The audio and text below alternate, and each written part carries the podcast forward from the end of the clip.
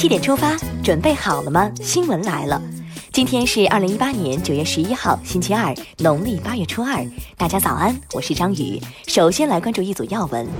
中共中央总书记、国家主席、中央军委主席习近平昨天出席全国教育大会，并发表重要讲话。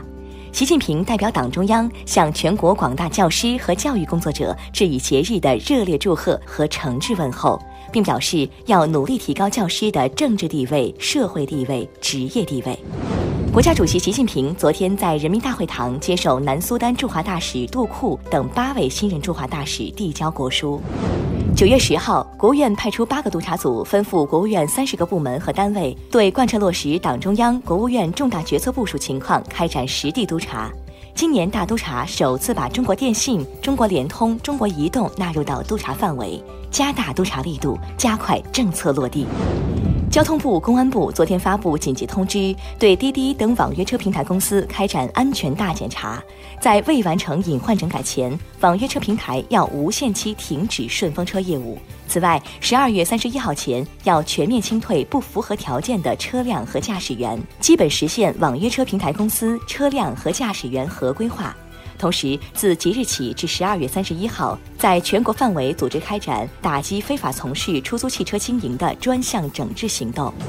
十号，国务院安全生产委员会挂牌督办黑龙江八二五重大火灾事故。八月二十五号凌晨，黑龙江省哈尔滨市松北区北龙汤泉休闲酒店发生火灾，事故造成二十人死亡，伤亡惨重，一定要吸取教训。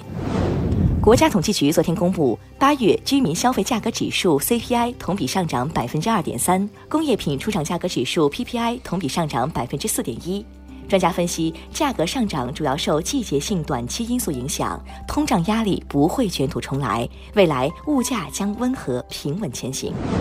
九月二十三号，广深港高铁香港段将正式开通运营。昨天早上八点，广深港高铁各次列车车票在内地和香港同步发售，这也意味着广深港高铁香港段开通运营已进入倒计时。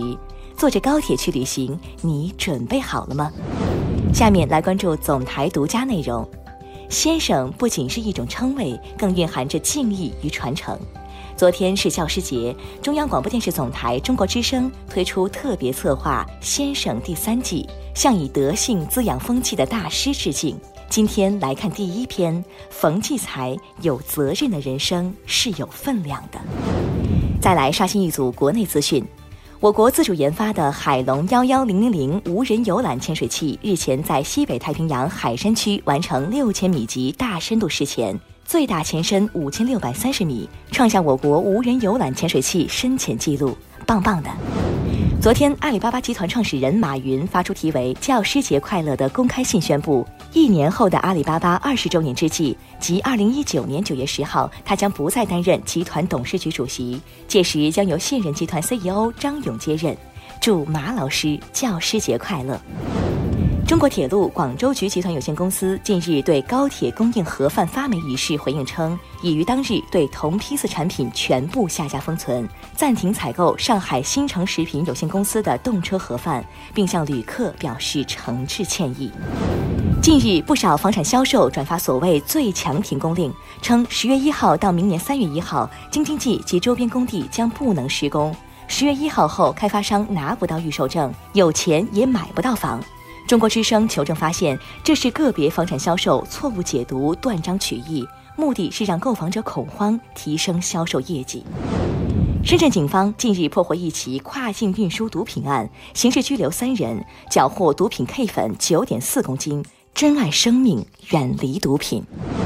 为最大程度地方便群众就近办事，银川市积极推进个人办事不出社区。目前，二十四小时便民自助服务终端已在银川市民大厅等地进行投放，并配套建设了自助办事服务区，为便民举措点赞。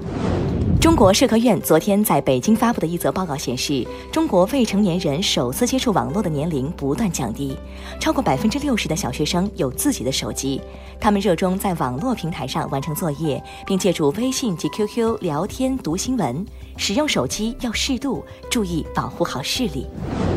再把目光转向国际。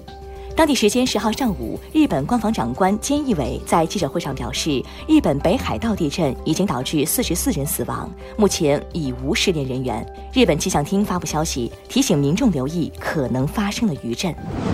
距离韩朝第三次首脑会谈仅剩一周，今天韩国青瓦台将向国会提交板门店宣言批准动议案。据了解，韩国各党派对该动议案存在分歧。苏丹总统巴希尔日前召开执政党全国大会党紧急会议，决定解散民族团结政府并重组内阁，以应对当前国家面临的经济困难。索马里警方十号证实，首都摩加迪沙当天发生一起汽车炸弹袭击，造成至少六人死亡，十六人受伤。美国航天局日前在其网站上发布了好奇号火星车最近发回的自拍照。照片记录了火星上沙尘漫天、冷酷无比的景象。接下来进入今天的每日一席话：除一害而众苗成，行一恶而万民悦。二零一六年一月十二号，习近平总书记在中国共产党第十八届中央纪律检查委员会第六次全体会议上发表重要讲话。在讲到严惩腐败分子、加强追逃追赃工作时，他引用“除一害而众苗成，行一恶而万民悦”，指出我们坚持有腐必惩、有贪必肃，同时我们着力解决发生在基层和群众身边的不正之风和腐败问题，让正风反腐给老百姓带来更多获得感。除一害而众苗成，行一恶而万民悦，出自西汉桓宽的《盐铁论·后行》第三十四，指除去一株野草，可以让众多禾苗茁壮成长；惩治一个恶人，无数百姓都会高兴。最后来关注今天的每日话题：好贵！中国人养宠物花了一千七百零八亿元。二零一八年中国宠物行业白皮书显示。一八年，中国宠物消费市场规模达到一千七百零八亿，城镇养宠用户已经达到七千三百五十五万人，其中养狗的人依然占多数，达到三千三百九十万人，猫主人为两千二百五十八万人。去年，中国宠物市场狗人均单只年消费五千五百八十元，猫人均单只年消费四千三百一十一元。你养宠物了吗？在宠物身上一年的花费大概是多少呢？点击文章底部留言，一起来聊聊吧。好了，七点出发就到这里，咱们明天再见吧。